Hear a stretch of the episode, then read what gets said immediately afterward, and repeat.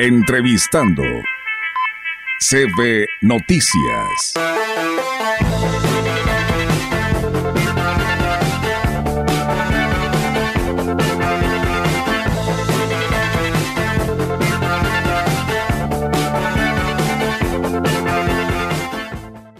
Así es, amigos del auditorio, seguimos con más temas respecto a estas a estos resultados que el día de ayer se dieron a conocer y pues bueno, en esta mañana tengo la oportunidad de saludar al contador público Eugenio Gobea Arcos, quien es el que representa a Marcelo Ebrard por San Luis Potosí y queremos también saber su punto de vista con respecto a estos resultados. Eh, contador, ¿cómo está? Muy buenos días y gracias por atender la llamada.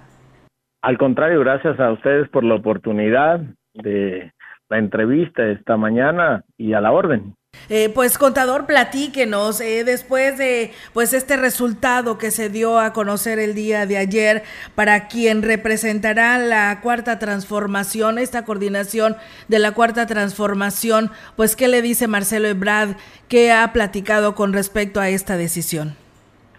Bueno, pues eh, yo fui testigo presencial precisamente de este proceso eh, eh, finalmente se abrieron los paquetes, se eh, sacaron las boletas de las urnas, pero se empezaron a presentar irregularidades, por ejemplo, urnas anuladas, hubo robo de urnas, urnas violadas, secciones sustituidas, este, bueno, un asunto completamente, completamente irregular y que que ya se había venido señalando desde, desde hace mucho, pero que la dirigencia nacional pues no hizo nada para contener todo este tema. Entonces, el, el Marcelo Ebrard hace una declaración ayer, antes precisamente del conteo, de iniciar el conteo de las boletas.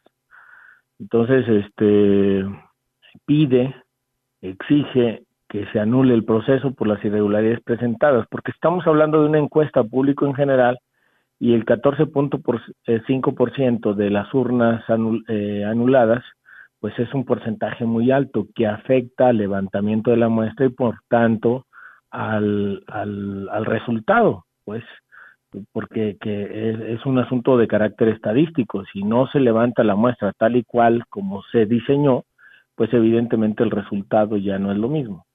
Entonces, en ese momento también eh, eh, la coordinadora eh, de la campaña, la coordinadora operativa, la senadora Malu Mitcher, intentó ingresar al World Trade Center, al edificio, acompañada de los representantes que asistirían al conteo y se le impidió el acceso.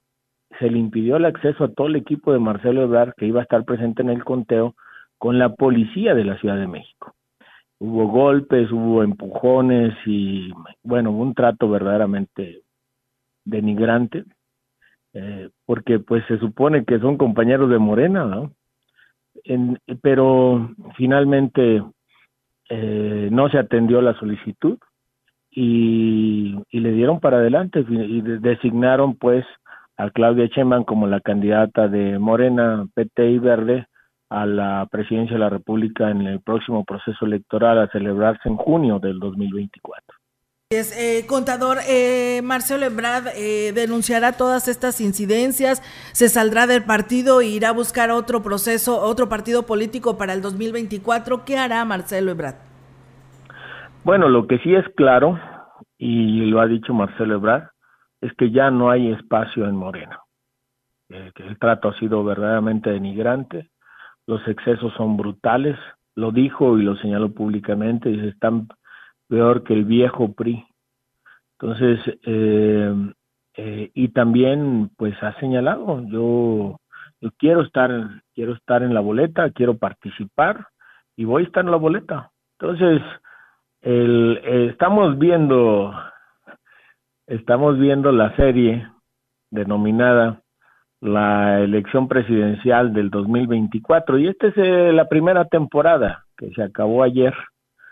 La primera temporada se acabó ayer y el próximo el próximo lunes se inicia la segunda temporada. Nada está escrito y en mi caso y en el caso de miles de millones de hombres y mujeres que creemos que Marcelo Ebrard es el líder que necesita México y los mexicanos y las mexicanas para conducirnos a estadios superiores de bienestar y desarrollo y superar con éxito los enormes desafíos que tenemos, pues estamos de su lado, estamos de su lado. Yo no soy militante de Morena, yo estoy aquí precisamente porque estoy convencido del proyecto presidencial de Marcelo Ebrard y vamos a seguirlo a donde a donde él nos nos indique y vamos a apoyar las decisiones que, que él tome y el próximo lunes estará dando a conocer puntualmente cuál es la ruta que vamos a seguir. Pues estaremos muy al pendiente, contador, sobre esta decisión que llegue a tomar Marcelo Ebrard, porque como dice eh, textualmente, así lo dijo el día de ayer, como usted lo menciona, ya no tiene espacio en este partido político, entonces pues estamos pensando entonces que se irá pues a lo mejor a otro partido, ¿no? Pues probablemente, probablemente también está la opción de construir una candidatura independiente, no lo sé, eh, evidentemente Marcelo, que es un gran estratega y tiene una enorme experiencia, pues eh, nos señalará puntualmente la ruta, pero nos lo dijo en una reunión que estuvimos con él privada, nos lo dijo claramente. Yo no estoy aquí porque quiero que negociar una senaduría o ni una diputación ni un puesto en el gabinete. Yo estoy aquí porque estoy convencido de que estoy listo, estoy preparado, lo me he preparado para ser presidente de la República. Y eso es lo que quiero, eso es lo que quiero ser presidente de México. ¿Qué le dice a todos los seguidores de Marcelo Ebrard? Pues que hay que esperar, que hay que esperar. los partidos son un instrumento, los partidos son un instrumento, un, vehículo, pero eh, no, no, tú no tienes el, tú no le perteneces al partido político, tú no, no traes fierro Sí, yo milité en el PAN y milité en Movimiento Ciudadano y yo no traigo fierro de nadie. Soy libre, me siento libre y tomo decisiones en función de mis principios y mis convicciones.